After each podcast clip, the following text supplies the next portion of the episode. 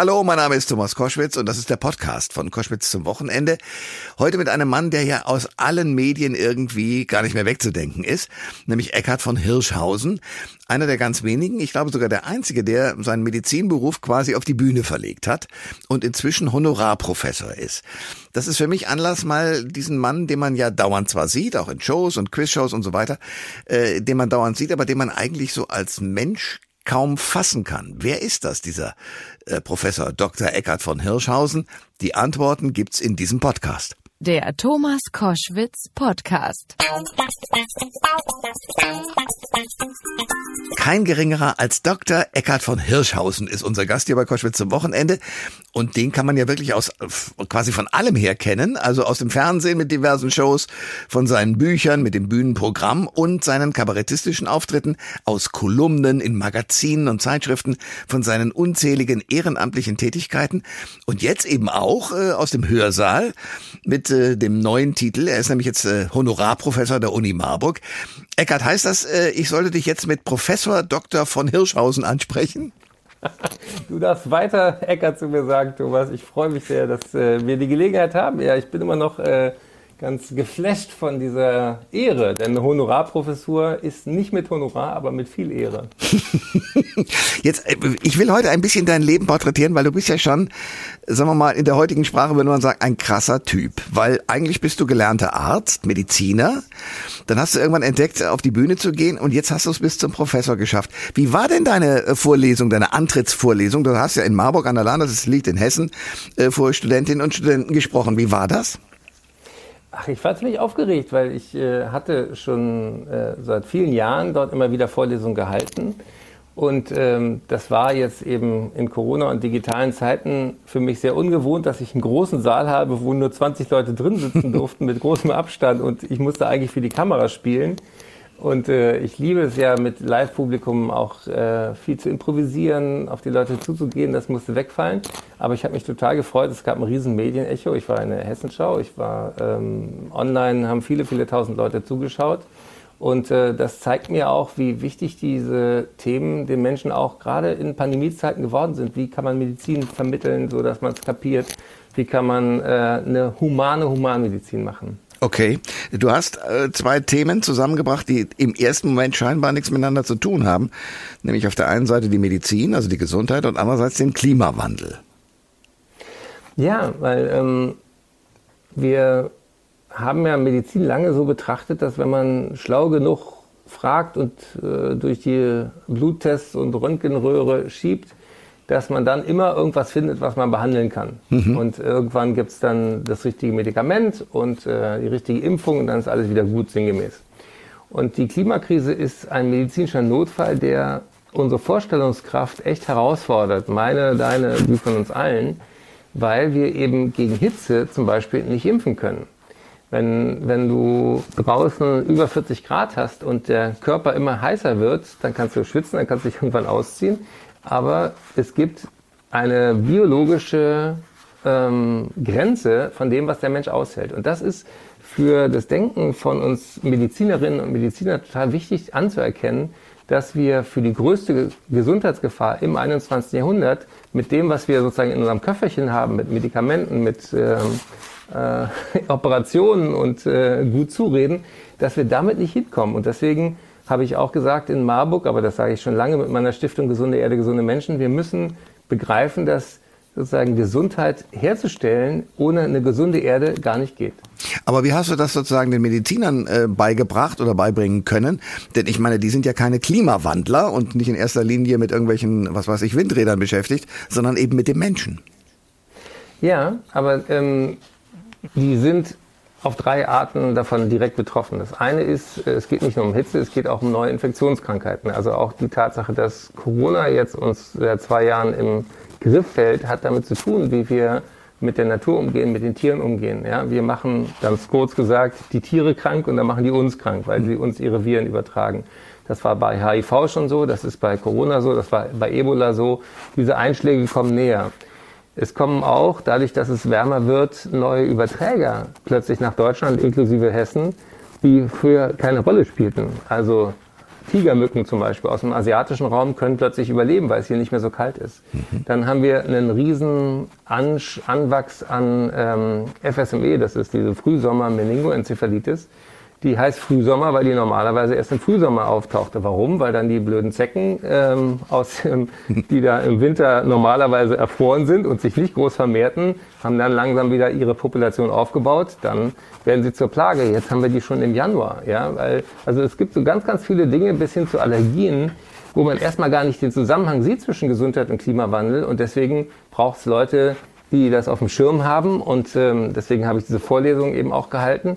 Und da freue ich mich, dass da in Marburg, aber an ganz vielen anderen Stellen auch, ich bin jetzt in Wiesbaden auf dem Ärztekongress bei den Internisten und so, die kapieren, oh shit, wir haben da echt äh, sagen unsere Hausaufgaben nicht gemacht. Professor Dr. Eckhard von Hirschhausen ist mein Gast bei Koschwitz zum Wochenende. Ich darf weiter Eckhard sagen, das beruhigt mich außerordentlich, zumal wir uns auch ein paar Tage lang ja schon kennen. Und ich habe, äh, bilde ich mir jedenfalls ein, auch so ein bisschen die Anfänge von dir mitbekommen. Und ich frage mich immer wieder, weil das habe ich tatsächlich bis jetzt gar nicht auf dem Schirm. Du warst ähm, am Anfang ja auf der Bühne ja auch Comedian, aber vor allen Dingen auch Zauberkünstler. Wann hast du denn für dich entdeckt, dass dein, ich sag mal so, Hauptfach, nämlich Medizin, äh, kom komödiantisch ähm, äh, auf der Bühne darstellbar ist?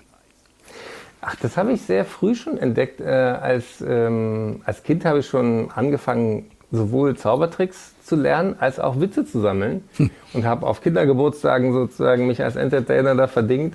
Habe dann in meinem Studium sowohl Straßenzauberei auch in Deutschland gemacht, dann habe ich mit meinem Köfferchen Interrail gemacht und habe äh, sagen in Italien, in Spanien, überall da auf den Marktplätzen irgendwie Quatsch gemacht und äh, so meine Reisen finanziert. Also auf eine Art und Weise steckt das schon von Kinderschuhen an in mir drin. Und was ich sagen würde, dass ich gar nicht sozusagen so radikale Veränderungen im Leben gemacht habe, sondern dass ich immer wieder sagen die Gewichte verschieben, in welchen was ich sozusagen nach vorne stelle und was, was sozusagen im Hintergrund ist. Aber es ist immer diese Mischung gewesen, die ja, wenn wir ehrlich sind, in der Geschichte der Medizin uralt ist. Ja? Also äh, wenn man mal Medikus gelesen hat oder einen Film geguckt hat, hm. Medizin war über Jahrtausende darauf angewiesen, auch ein bisschen Entertainment zu bieten, weil wir de facto gar nicht besonders wirksame Sachen hatten über äh, ja, äh, einen großen Teil der Menschheitsgeschichte. Das heißt, die Schamanen, die Medizinmänner, die, die Gaukler, die Quacksalber, das war immer sozusagen eine Mischung. Und ich bin wahrscheinlich sozusagen der, erste, der erste Quacksalber, der wirksame Medizin äh, populär macht, nämlich evidenzbasiert, wissenschaftsbasiert. Und äh, das ist, glaube ich, die Mischung, die am Anfang sehr irritierend war. Und wenn ich überlege, wir sind ja beide auch äh, Medienmenschen, wie oft die Redaktionen, als ich anfing, damit nichts anfangen konnten und heute ist das total gefragt. Also ich habe ja vor 20 Jahren beim Hessischen Rundfunk Service Gesundheit moderiert, fünf Jahre lang. Das war sozusagen meine, meine erste längere Fernsehstrecke. Und ähm, damals haben die Redakteure immer Angst gehabt, dass ich zu lustig werde. Ja. Die sagten, äh, nee, Medizin ist eine ernste Sache. Und den Comedy-Redakteuren, die sagten, ja, wir finden dich ja super auf der Bühne, aber wir können dich nicht in die Show nehmen. Äh, Medizin ist kein komisches Thema. Mhm. Und diese Unterscheidungen, die wir lange sozusagen immer in E-Musik und U-Musik und so gemacht haben, die sind Quatsch. Es gibt entweder was, was dich interessiert oder was dich langweilt, ja. Und dadurch, dass das Internet so vielen unterschiedlichen Formen eine Plattform, eine Bühne geboten hat, ähm, meinetwegen die großartige MIT, ja, die, die, hm. die macht natürlich unterhaltsame Wissenschaftsvideos. Und heute äh, kräht kein Hahn mehr danach, ob die das darf oder nicht, ja. Das ist erfolgreich und dann darf man das. Eckhard von Hirschhausen, also Professor Doktor natürlich, eigentlich ist bei Koschwitz zum Wochenende.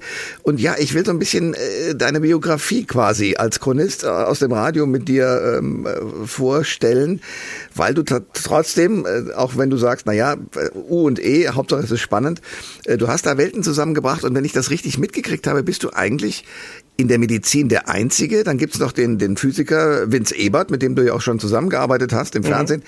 Ihr seid so diejenigen, die eigentlich ein sehr ernstes und wichtiges Thema für unseren Planeten ähm, mit in euch habt und auch studiert habt und damit auf die Bühne gegangen seid.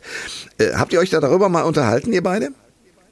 Ja, also ähm, noch näher bin ich inzwischen mit Harald Lesch, der ja auch ja. ist und der, der großartige Videos macht, der wiederum, und das wissen viele gar nicht, auch ein totaler Kabarett-Fan ist. also der, der, äh, ich habe den auch äh, jetzt privat äh, öfter kennenlernen können und der ist ein großer Fan von Hans-Dieter Hüsch, der kann äh, Texte von dem auswendig, der hat als Student auch Kabarett gespielt. Also ähm, auch der hätte wahrscheinlich nicht im ZDF und auch bei äh, YouTube so einen derartigen Erfolg, wenn er nicht auch so ein paar Prinzipien von Bühne, von Dramaturgie, von Rhetorik, von wie bringe ich Sachen auch auf den Punkt, ganz tief inhaliert hätte. Du bist ja jemand, der dieses Lachen äh, für die Leute einerseits ähm, auf die Bühne bringt mit vielen Menschen. Du hast ja schon gesagt, du magst es vor großem Publikum zu stehen und auch zu improvisieren. Und andererseits aber diese doch sehr wissenschaftlichen Themen runterzubrechen. Wie arbeitest du da eigentlich? Äh, fällt dir irgendein Thema auf? Also die Leber wächst mit ihren Aufgaben zum Beispiel, fällt mir gerade ein, äh, ist so ein Buch von dir und auch ein Programm gewesen. Ähm, wie entsteht in deinem Kopf sozusagen aus einem medizinischen Thema ein Thema, aus dem du dann entweder Comedy oder einen ernsten Vortrag machst? Thomas, wenn ich ganz ehrlich bin, ich, ich, ich kann gar nicht mehr anders. Also es, es, es, es ist so wirklich, äh, Beispiel, äh, letzte Woche wird so eine äh, Ratte äh, geehrt, die, ähm, die stirbt und da wird darüber berichtet, die hatte nämlich ihr, sagen, die war abgerichtet, äh, Tretminen aufzuspüren. Ratten können ja unglaublich viel äh, besser riechen als ein Mensch. Mhm. Und äh, gleichzeitig äh, tritt eben Prince Andrew ab, ja. Mhm. Und sofort habe ich irgendwie diese Idee, Mensch, äh, das ist doch lustig zu sagen, äh, haben Sie es mitgekriegt, letzte Woche ein äh, britischer Ordensträger ähm, machte Schlagzeilen äh, und dann zu sagen, ja, wir wissen, wovon wir reden, von der Ratte, nämlich die hatte auch solche, äh, solche Orden dann gekriegt okay. von der britischen Regierung. Und so, also ich, ich kann nicht anders, als wenn ich so, ich lese unheimlich viel quer. Mhm. Ich habe ähm, wirklich so ein assoziatives Hirn, weil ich ja auch äh, mit äh, Jürgen von der Lippe und Harald Karasek und vielen anderen auch immer sozusagen Witzeabende gemacht haben zugunsten von Humor of Time, meiner Stiftung, als CD, als Hörbücher und so weiter. Und ich habe also sozusagen zwei Basislager in meinem Kopf, hm. nämlich einmal sozusagen Pointen und auf der anderen Seite dann äh, Wissenschaft, Medizin. Und immer wieder gibt es dann irgendwie so Funken zwischen diesen, diesen Lagern. Und dann fällt mir sowas ein. Und äh, es ist wirklich so, ich, ich mache das Spaß und ich, äh, ich muss mich nicht dazu quälen. Das ist wirklich was, was mir äh, aus mir heraus wächst. Und ich habe aber, weil es natürlich Riesenthemen sind und ich auch keinen Unsinn erzählen will, ähm, sowohl für Hirschhausens des Menschen im Fernsehen als auch für ähm, die Sachen, die ich mit Gesunde Erde, gesunde Menschen mache, immer Wissenschaftsjournalistinnen an der Seite, die für mich Recherche machen, die mhm. auch Faktenchecken machen und, äh, und mich selber auch auf Themen hinweisen. Aber dieses, diese, also jeder Satz, den ich dann auch äh, auf der Bühne sage, der ist immer von mir. Also ich habe keine großen Ghostwriter, bisher noch keinen gefunden habe, der, der so verquer denken kann wie ich. Professor Dr. Eckhard von Hirschhausen ist bei Koschwitz zum Wochenende und wir gucken so ein bisschen auf dein Leben, auf das, was du bis jetzt alles angestellt hast. Also ich habe begriffen, dass du eigentlich schon als Junge gedacht hast, du musst auf eine Bühne. Dann will ich es umgekehrt fragen, wann hast du denn beschlossen, ich werde Arzt? Ach, äh, meine Tante war Radiologin, mein äh, Opa war Psychiater und ähm, na das liegt ja dann hatte, in der Familie, genau, das hilft also, ja. Ich hatte schon hatte schon so eine so eine medizinische Ader und auch ein frühes Interesse daran äh, über die Doktorspiele der Pubertät hinaus. und ähm, die, äh, die Entscheidung, die, also ähm, ich sowohl Bio total gerne gehabt in der Schule, ich habe äh, auch Deutschleistungskurs gehabt, also auch dieses journalistische Vermittelnde habe ich auch schon sehr früh gehabt, auch schon früh Artikel geschrieben. Aber dass es irgendwie alles mal so zusammenkommt, das habe ich selber gar nicht für möglich gehalten. Und ähm, es gibt von dem dänischen Philosophen Kierkegaard einen sehr schönen Satz, Leben kann man nur vorwärts, verstehen kann man es nur rückwärts. Ja. Das heißt, ganz oft habe ich heute das Gefühl, Mensch, hätte ich diesen und diesen Baustein nicht irgendwann mal ähm, durchgemacht, wäre ich nicht da, wo ich heute stehe. Also auch die Zeit, äh, die fünf Jahre beim Hessischen Rundfunk im Studio Kassel, Wilhelmshöhe, ähm, sind im Rückblick total wichtig gewesen für mich, weil ich konnte da sozusagen Handwerk lernen, ohne dass es groß auffiel. Das war im, im, im, ich möchte dem Hessischen Rundfunk nicht zu nahe treten, er ist äh, wunderbar, wie er ist. Aber es, es waren halt immer eine halbe Stunde am Donnerstagabend und es endete sinngemäß immer mit nicht rauchen, bewegen, Gemüse. Das waren die wichtigsten, die wichtigsten Ratschläge. Ja. Und dann hatte ich irgendwann das Gefühl, alle Leute, die öfter als dreimal die Sendung gehört haben, wissen jetzt nicht rauchen, bewegen, Gemüse. Und du musst eigentlich sozusagen auch andere Hebel außerhalb der klassischen Gesundheitsvermittlung äh, anstreben. Und dann kamen die Unterhaltungsformate im, im ersten dazu und, und auch Frag doch mal die Maus. Und eben inzwischen, das ist ja auch, ich weiß nicht, wie du das siehst, äh, wir sind ja ungefähr auch ein Jahrgang. Ähm, Na, du bist ein Kind halt, gegen mich, aber okay, mach weiter. Nein, aber nach, nach den 50 und nach ersten so kleineren Einschlägen fragt man sich ja natürlich auch, ähm, will ich immer sozusagen der Clown bleiben oder gebe ich auch der ernsthafteren Seite in mir mehr Raum? Und ähm, das ging dann los mit, der, mit den Corona-Reportagen, wo ich dann auch auf der Intensivstation gedreht habe. Da ist erstmal nichts lustig, ja. ja. Und äh, da einfach mal sagen, gar nicht eine Rolle gespielt oder ähm, gar nicht versucht, sondern einfach mich da hingesetzt, mit den Leuten geredet, mit den PatientInnen, mit den Pflegekräften und so weiter und versucht einfach zu beschreiben, was da passiert. Und dann war ich als Impfproband unterwegs und jetzt eine sehr bewegende Doku zu Long Covid, wie viele Leute echt, obwohl sie scheinbar genesen sind, nicht mehr auf die Beine kommen. Und sowas interessiert mich heute viel mehr als früher. Das kann ich nachvollziehen. Ähm, Dennoch würde ich gerne auch wissen, wie ist denn das? Du musst ja, wenn du Arzt wirst, auch äh, praktische Jahre machen. Also du hast mit Patienten mhm. direkt Kontakt. Ähm, und jetzt, du hast irgendwann mal gesagt, naja, ich erreiche ja, wenn ich auf die Bühne gehe, 2000 äh, Patienten oder auch 10.000, je nachdem, wie mhm. groß die Halle ist. Da habe ich immer direkt mit einem zu tun. Ähm, wie war denn das trotzdem in der Ausbildung, sozusagen einzelne Menschen zu sehen, deren Leid möglicherweise und auch deren Hoffnung, dass du denen da schon wieder raushilfst? Das habe ich total gerne gemacht und es ist auch nicht, dass ich da weg wollte, sondern ich, ich merkte einfach, meine, meine Stärken sind, sind in der klassischen Krankenhaushierarchie ähm, nicht wirklich optimal gefordert. Also ähm, äh, einer meiner Hits in Anführungsstrichen im Internet, aber auch in, in, in den, ähm, aus dem Glücksprogramm ist die Pinguin-Geschichte. Der Pinguin äh, jeder, der, der neugierig ist, kann mal Pinguin-Geschichte Hirschhausen eingeben und wird darauf stoßen. Die ist jetzt ein bisschen zu lang für die, die Radioversion, aber im Kern geht es darum, dass wenn du einen Pinguin auf dem Felsen siehst, denkst du, was ist das für ein armes Würstchen? Der hat, äh, äh kann nicht fliegen, der hat einen dicken Bauch und dann hat der Schöpfer auch noch die Knie vergessen. Du denkst, was für eine Fehlkonstruktion. Und wenn du mal einen Pinguin schwimmen siehst, dann merkst du erst, was in ihm steckt. Und er hatte sich ja nicht verändert, sondern sich, die Umgebung hat sich verändert. Und das ist so, eine, so ein Bild, ein inneres Bild, was ich auch immer hatte. Ähm, manche Umgebungen fördern das, was du kannst, und manche hindern das. Mhm. Und äh, die Leute haben leider immer die Tendenz, erstmal die Schuld bei sich zu suchen und zu denken, oh Gott, äh, was ist denn falsch an mir? Und manchmal wirkt es wirklich so, obwohl du einfach nur sozusagen in der Wüste bist und nicht im, im Wasser. Ja? Und das hat, äh, diese Geschichte hat A, unglaublich viele Kreise gezogen, Millionen Mal wurde die geklickt und geteilt und viele Leute haben mir sogar geschrieben, dass sie, nachdem sie das gehört hatten, ihren Job gewechselt haben, weil ihnen klar wurde, das wird hier nichts mehr. Ich bin hier einfach nicht sozusagen in meinem Element.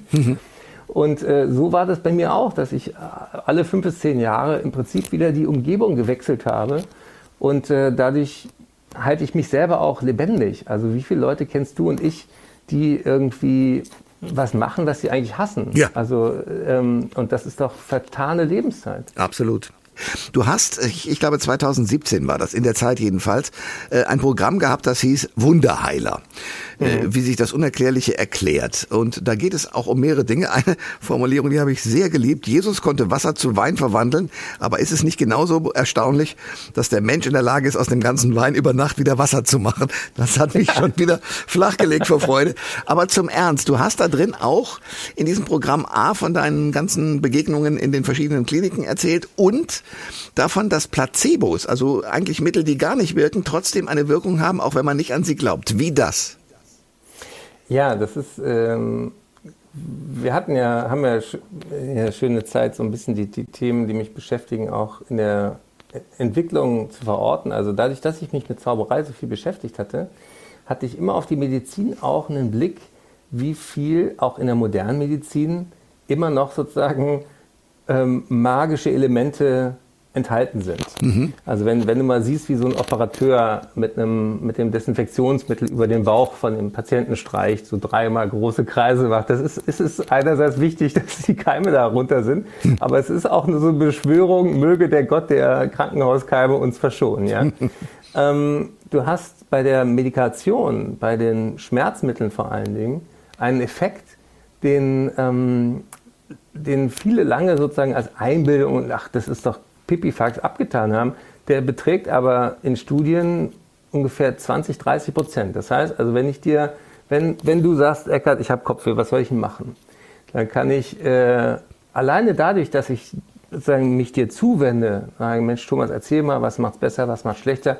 Hier ist eine Tablette, die wird dir gleich helfen.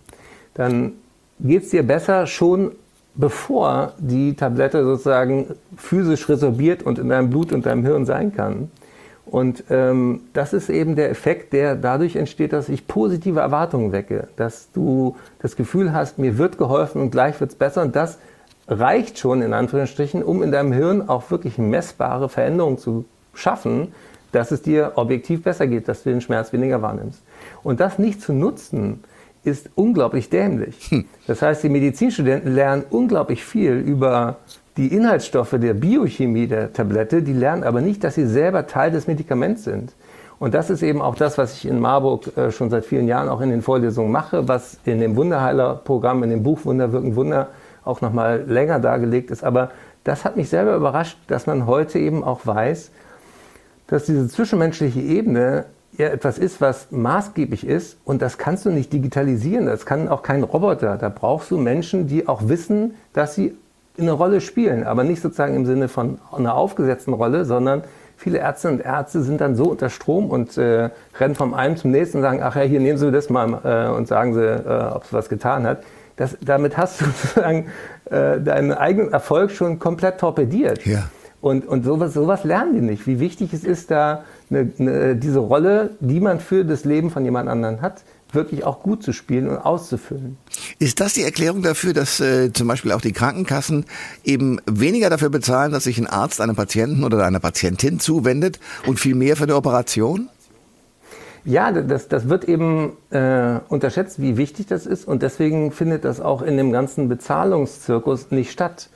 Also ob, ob jemand äh, äh, gute Worte gefunden hat, ist ja auch schwerer nachweisbar, als ob ja. jemand dir, dir eine Hüfte eingehämmert hat. Mhm. Und, äh, und an der Hüfte verdienst du mehr als an Worten. Und äh, deswegen wenden sich ja auch gleichzeitig so viele Leute total enttäuscht von der blöden Schulmedizin ab und gehen zu den Leuten, die manchmal sinnvolle, oft aber auch Quatsch machen äh, von äh, Bioresonanz, Darmspülung bis Homöopathie. Mhm. Und was ist deren großer Vorteil? Die hören zu, die berühren die Leute, die nehmen die mit sozusagen auf die Reise. Und das sind wirksame Elemente und die gehören aber auch in die Hand von jedem Arzt, jeder Ärztin in diesem Land und natürlich auch jeder Pflegefachkraft. Und das, das sind so Dinge, wo ich schon lange für kämpfe und wo sozusagen der ökonomische Druck ja immer sch schlimmer wird in den Häusern. Wir haben eine riesen Pflegekrise. Wir haben heute 100.000 zu wenig. In zehn Jahren haben wir anderthalb Millionen mehr Menschen, die auf Pflege angewiesen sind wer soll denn da noch da sein, wenn wir die Leute, die da jetzt heute sind, so mies behandeln? Also das ist das sind so Themen, wo, wo bei mir so langsam auch das Lachen im, im Halse stecken bleibt. Und äh, deswegen habe ich auch meine erste Stiftung Humor auf Teilen inzwischen sehr stark Richtung Pflegekräfte ausgerichtet, dass wir Workshops machen, dass sie ein bisschen was lernen, wie die selber mit sich pfleglicher umgehen können, was so Seelenhygiene angeht, Achtsamkeit, Resilienz und so weiter. Also ähm, da arbeite ich inzwischen auch viel hinter den Kulissen und das tut mir auch selber gut. Professor Dr. Eckhard von Hirschhausen, Koschwitz zum Wochenende und die Medizin und die Comedy und alles zusammen. Ähm, lass uns kurz mal über etwas reden, was uns alle im Moment ähm, irgendwie beschäftigt, äh, vor allen Dingen die Politik beschäftigt, aus meiner Sicht manchmal auch ein bisschen zu, zu überdreht beschäftigt, nämlich die sogenannte Impfpflicht mhm. jetzt gegen das Coronavirus. Wie stehst du dazu? Na, schöner wäre es, wenn wir das ohne hinkriegen. Ja. Und ähm, andere Länder, auf die wir immer herabgeschaut haben, wo wir sagten, ja, wir Deutschen, wir können eins, wir können gut organisieren, wir sind vernünftig, wir, wir, wir sind ordentlich, aber Leute in Brasilien oder in Spanien, die kriegen ja nichts auf die Reihe, da machen wir gerne Urlaub, aber äh, äh, immer sozusagen mit dem Gefühl, wir machen eigentlich alles besser. Diese Länder sind uns heute weit voraus, was die Impfquote ja. angeht. Ja. Also das, das ist schon eigentlich ziemlich absurd. Ich bin selber ein großer Fan von Impfen. Schon als äh, Arzt in der Kinderheilkunde habe ich natürlich geimpft. Das ist jetzt 30 Jahre her. Ähm, es ist wirklich äh, sagen, der, äh, das Präventionsdilemma, so heißt das in der Medizin. Du siehst nicht, wie viele Leute du den äh, du in, ähm, denen du Gutes getan hast, nicht krank geworden sind. Mhm. Ja, also wenn ich dich jetzt fragen würde, ich glaube nicht, dass du es weißt. Ich musste es auch erst nachschauen. Wie viele Leute sind nicht gestorben in Europa dank der Impfung? Keine Ahnung. Das, da wird nie drüber geredet. Du hast, kriegst jeden Tag sozusagen die frischen Zahlen, wie viele gestorben sind. Aber man äh, hat es nachgerechnet. Äh, nur im letzten Jahr haben wir über eine halbe Million äh, Menschen, also über 500.000 Menschen, gerettet. Die wären sonst statistisch erwartbar gestorben und dadurch, dass sie geimpft waren, sind sie nicht gestorben.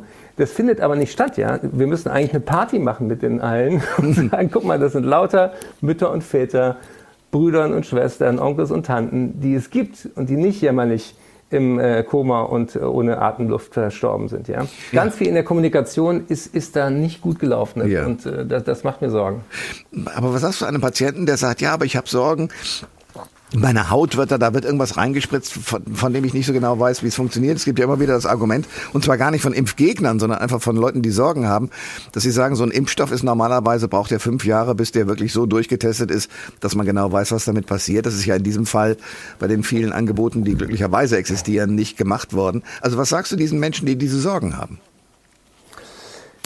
Ähm, ich sage denen, dass jeder Impfstoff, der in Deutschland zugelassen ist, da gibt es ja auch in Frankfurt das Paul-Ehrlich-Institut genau dafür, ähm, ist besser als die, in, die Infektion ohne Schutz zu bekommen. Also diese Sorge vor Langzeitwirkung beruht auch auf einem Missverständnis. Es gibt natürlich nie 100% Schutz, es gibt auch nie 100% Sicherheit. Aber was es jetzt gibt, ist sensationell. Wir haben jetzt bald die Hälfte der Weltbevölkerung geimpft. Und wenn es dabei zu größeren Nebenwirkungen und äh, Schäden gekommen wäre, das wäre aufgefallen.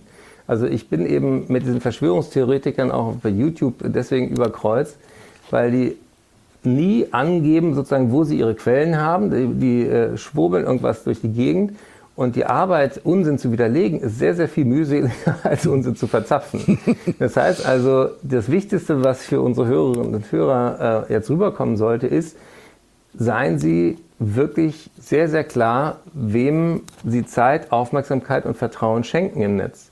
Und auch wenn die nicht so prickelnd gemacht sind wie manche äh, äh, tollen YouTube-Clips äh, von irgendwelchen dubiosen Quellen, gehen Sie auf die Seiten von BZGA, Bundeszentrale für gesundheitliche Aufklärung, Robert-Koch-Institut. Da wird das erklärt, alles nicht so richtig sexy, das weiß ich auch. Da arbeite ich auch dran.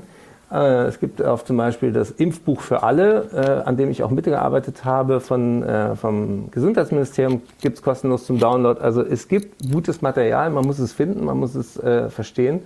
Und diese Sorge vor Langzeitfolgen, die kommt zum Beispiel aus der Zeit mit der Schweinegrippeimpfung. Da mhm. gab es seltene Fälle, wo diese Narkolepsie, diese Schlafanfälle auftraten. Die sind aber nicht erst nach Jahren aufgetreten und dann plötzlich gab es eine Langzeitwirkung. Das ist ein Missverständnis, sondern die sind im zeitlichen Zusammenhang nah an der Impfung aufgetreten. Weil die aber so selten sind, hat es eine Weile gebraucht, um diesen Zusammenhang zu verstehen. Mhm. Das heißt also, eine Langzeitwirkung die nach mehreren Jahren plötzlich aus dem Nix auftaucht, die gibt es nicht. Die hat noch nie in der Geschichte des Impfens irgendwo stattgefunden, sondern es gibt bei den ganz, ganz seltenen Sachen natürlich, ähm, wie jetzt zum Beispiel auch das Guillain-Barré-Syndrom, das ist so eine Reaktion, die sind nach dem Impfen auch nicht viel häufiger als ohne Impfen. Aber natürlich gibt es Infektionskrankheiten, nach denen die Leute sich auch ähm, äh, krankhaft schlapp fühlen können und so weiter und so fort. Und das auseinanderzudröseln ist gar nicht so banal. Und deswegen kann ich wirklich sagen, wir haben noch nie so gut so viele Menschen beobachtet wie in den letzten zwei Jahren. Also es gibt keinen Impfstoff, der sozusagen besser äh, dokumentiert und an so vielen Menschen erfolgreich getestet wurde, wie die, die wir gerade haben. Eckhard von Hirschhausen, ein letztes. Du bist auch in den Krankenhäusern unterwegs, mal mit roter Nase, jedenfalls mit dem Motto Humor hilft heilen. Und ich meine, du bist jemand, der mit viel Humor auf die Bühne geht und da Leute möglicherweise schon per, per einfach durch Zuschauen heilst. Aber warum ist Humor so wichtig im Krankenhaus?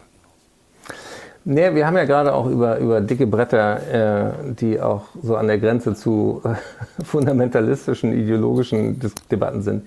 Und äh, woran erkennst du sofort, wenn, wenn das ähm, sagen, ähm, äh, äh, ja, kann es nicht anders sagen, und sagen, radikaler wird oder verbohrter, mhm. an der Humorlosigkeit. Ja. Also Humor ist deswegen auch so wichtig, weil Humor das tiefe Ja ist dazu, dass Dinge manchmal zwei Seiten haben und nicht nur eine, dass Dinge doppeldeutig sind, dass du letzten Endes noch nicht mal weißt, wofür wir hier auf der Erde sind. Ja? Also ähm, ich habe das mal in so einen Aphorismus gepackt, der könnte auch von Woody Allen kommen. Wir kommen aus Staub, wir werden zu Staub. Deswegen meinen die meisten Leute, es muss darum gehen, viel Staub aufzuwirbeln. Ja? und, und dass du dir einmal klar machst, äh, das ist ja so wie, wir, wie bei Monty Python, uh, always look on the bright side. Ja. Ähm, worum geht's gerade? Ja? Und wenn, wenn du diese Fähigkeit nicht hast, selber von außen zu betrachten und äh, dich auf den Arm zu nehmen und dich nicht ganz so äh, bitter ernst zu nehmen, dann äh, ist der Schaden, den du für andere bedeutest, nicht nur auf der emotionalen Ebene, sondern auch auf der aggressiven Ebene eben sehr viel höher. Deswegen gibt es Humor, deswegen gibt es Lachen, deswegen gibt es äh, diese, dieses, diese Freude auch daran, weil wenn, wenn wir beide über einen guten Witz lachen, dann freuen wir uns auch daran, dass wir bis zur Pointe nicht wussten, worauf es hinausläuft. Also diese, diese, diese Freude an, der, an dem auch getäuscht werden und damit auch eingestehen, dass ich selber auch nicht mit allem recht haben kann, die braucht es. Und gerade heute. Und deswegen ähm, gibt es die therapeutische Anwendung von Humor mit meiner Stiftung Humor auf Teilen. Aber deswegen habe ich mir auch auf die Fahne geschrieben, äh, die Kommunikation mit gesunde Erde, gesunde Menschen zu Klimawandel und Gesundheit humorvoller zu gestalten. Ich habe gerade John Schellenhuber getroffen, den äh, sozusagen Gründungsvater von, von der Klimaforschung in Deutschland. Und der sammelt zum Beispiel auch Witze. Und einer, den, den er von Groucho Marx zitiert hat, finde ich wunderbar. Er sagte, warum soll ich was für nachfolgende Generationen tun? Was haben die jemals für mich getan? genau. Sensationell. Ach, wie schön. Also, ja, ja, ja, das fasst das sehr schön zusammen.